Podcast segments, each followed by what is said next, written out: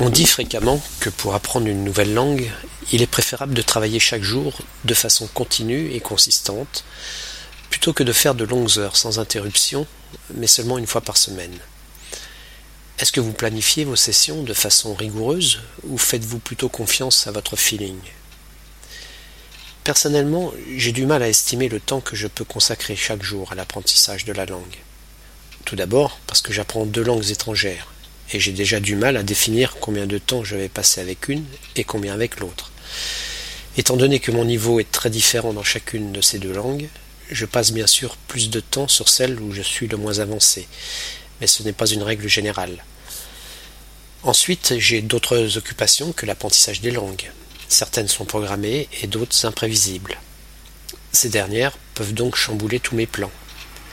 Si j'avais prévu par exemple de consacrer deux heures à l'une et une heure à l'autre, je peux finalement ne travailler que trois quarts d'heure à une seule à cause d'un événement imprévu.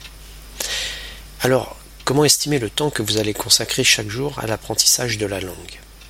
Le fait de se rafraîchir la mémoire fera probablement progresser beaucoup plus vite. Si vous ne révisez pas de manière continue, vous allez oublier ce que vous aurez appris précédemment et vous vous sentirez frustré.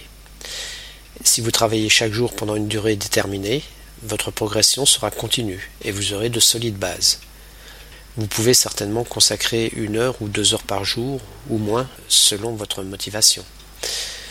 Me voilà à donner des conseils que je n'applique même pas à moi-même.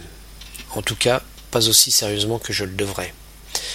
Alors, si nous faisions plutôt l'inverse, vous me donnez des conseils et j'essaie de les appliquer. Je vous promets de vous informer de mes progrès si progrès il y a.